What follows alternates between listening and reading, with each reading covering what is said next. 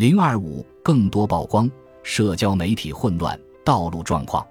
多亏了社交媒体和互联网，现在的我们比以往任何时候都更容易得到富有创新性的解决办法。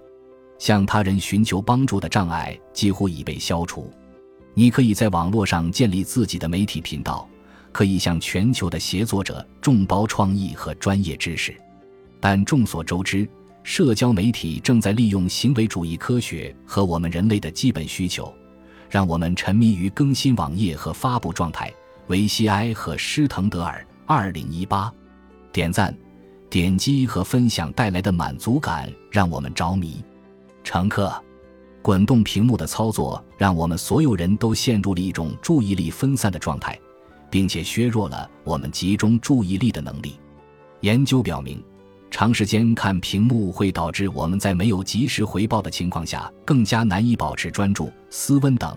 二零一零，事实上，青少年的屏幕使用时间与后期的多动症有关。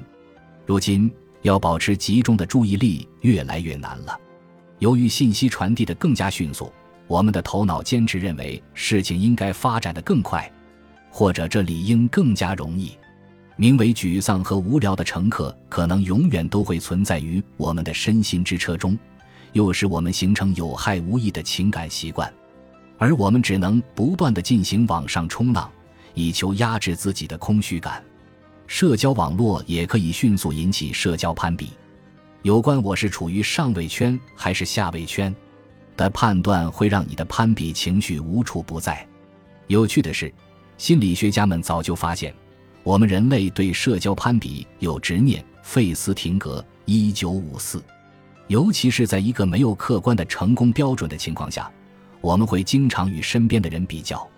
大量的研究表明，当我们过于频繁地使用社交媒体时，我们会感觉更糟。林等，二零一六；普里马克等，二零一七；乌尔兹、马斯卡内尔和凯美兰，二零一五。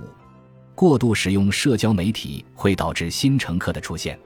回顾一下你自己的经历，你有没有注意到，当你在深夜浏览朋友或者更糟的你的前任的社交主页时，名为“嫉妒、孤独和评判”的乘客法度利等，二零一五会出现自动驾驶仪的反应。人们早就知道，在一群人面前进行表演，当你在社交媒体上发布你的生活近况时。你会产生类似的感觉，既可以促进，也可以抑制你的表现。当我们已经能够熟练地完成一项任务时，团队的存在往往会提高效率。正如一位城堡居民客户曾经对我说的那样：“如果你不把自己的状态发布在社交媒体上，这些事情就好像没有发生过一样。”当我们还是新手的时候，比如我们刚刚成年的时候。别人向我们投来的观察目光，自然会抑制我们的表现。马库斯，一九七八。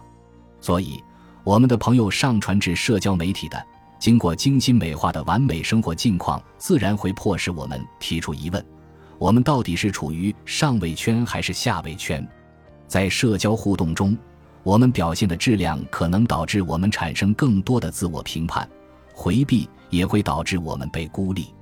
暂停。